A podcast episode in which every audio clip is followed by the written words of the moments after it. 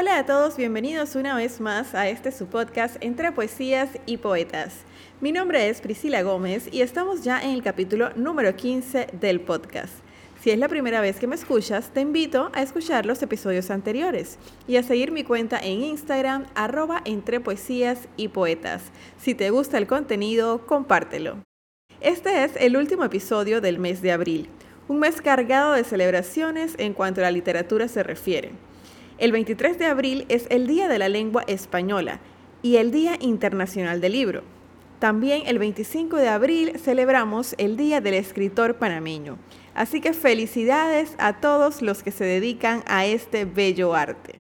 Sin duda, este es un mes para inspirarnos en el arte de la literatura. Es por esto que este capítulo declamaré para ustedes la poesía Elogio de la lengua castellana de Juana de Ibarburu poetisa uruguaya que ya hemos mencionado en capítulos anteriores por el protagonismo que jugó junto con otras grandes exponentes de la poesía en su época. Conozcamos más de esta autora. El 8 de marzo de 1892 nació en Melo, Uruguay, Juana Fernández Morales, descendiente de españoles radicados en Uruguay.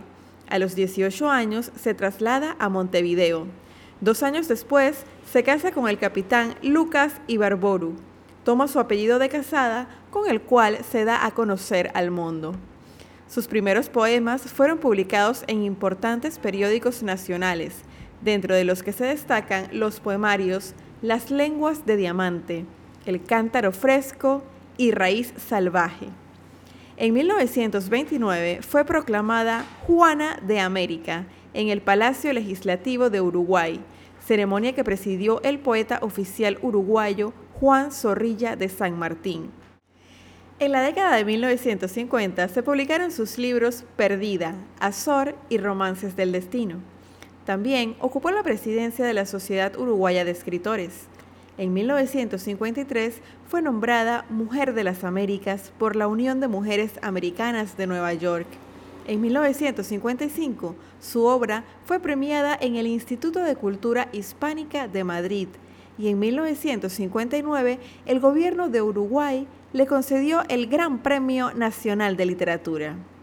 Al morir el 15 de julio de 1979, fue velada en el mismo Salón de los Pasos Perdidos en que fue nombrada Juana de América. Fue enterrada con honores de ministro de Estado, siendo la primera mujer en la historia de Uruguay a la que se le otorgó tal distinción.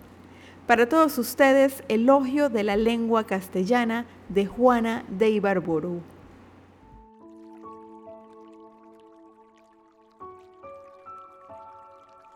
Oh lengua de los cantares, oh lengua del romancero, te habló Teresa la mística, te habla el hombre que yo quiero. En ti he arrollado a mi hijo e hice mis cartas de novia. En ti canta el pueblo mío, el amor, la fe, el hastío, el desengaño que agobia. Lengua en que reza mi madre y en la que dije, te quiero. Una noche americana millonaria de luceros, la más rica, la más bella, la altanera, la bizarra, la que acompaña mejor las quejas de mi guitarra la que amó el manco glorioso y amó Mariano de Larra. Lengua castellana mía, lengua de miel en el canto, de viento recio en la ofensa, de brisa suave en el llanto.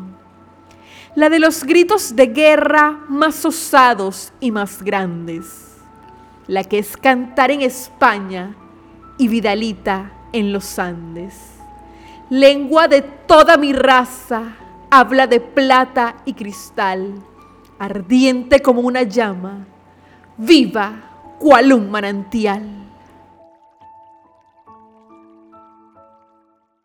Así llegamos al final del capítulo número 15 del podcast Entre Poesías y Poetas. Te espero la próxima semana con otra interpretación. Recuerda, podrá no haber poetas, pero siempre habrá poesía.